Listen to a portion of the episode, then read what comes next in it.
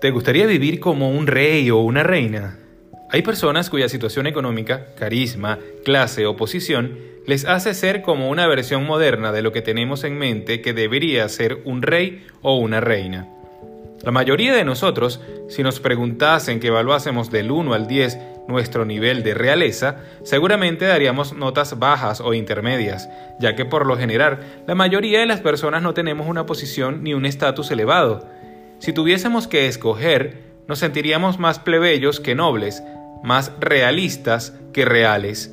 Sin embargo, podemos ver que en el libro de Apocalipsis, los millones de redimidos que están en cielo cantan un cántico al Señor diciéndole, y nos ha hecho para nuestro Dios reyes y sacerdotes, y reinaremos sobre la tierra. Apocalipsis 5.10. De hecho, la Biblia dice también, en 1 de Pedro 2.9, Mas vosotros sois linaje escogido, real sacerdocio, nación santa, pueblo adquirido por Dios, para que anunciéis las virtudes de aquel que os llamó de las tinieblas a su luz admirable.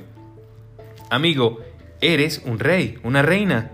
Dios te ha hecho rey y sacerdote y eres llamado a extender su reino aquí en la tierra. Puedes creerlo. El enemigo intenta siempre hacernos sentir indignos, culpables, insuficientes, insignificantes, pero Dios te ha cubierto con su realeza y te ha ungido con su presencia y lo hace para que puedas brillar con su luz. No tienes que seguir sintiéndote como alguien de segunda categoría. Dios te ama y quiere revestirte con tu nueva identidad como hijo amado del Rey de Reyes y Señor de Señores.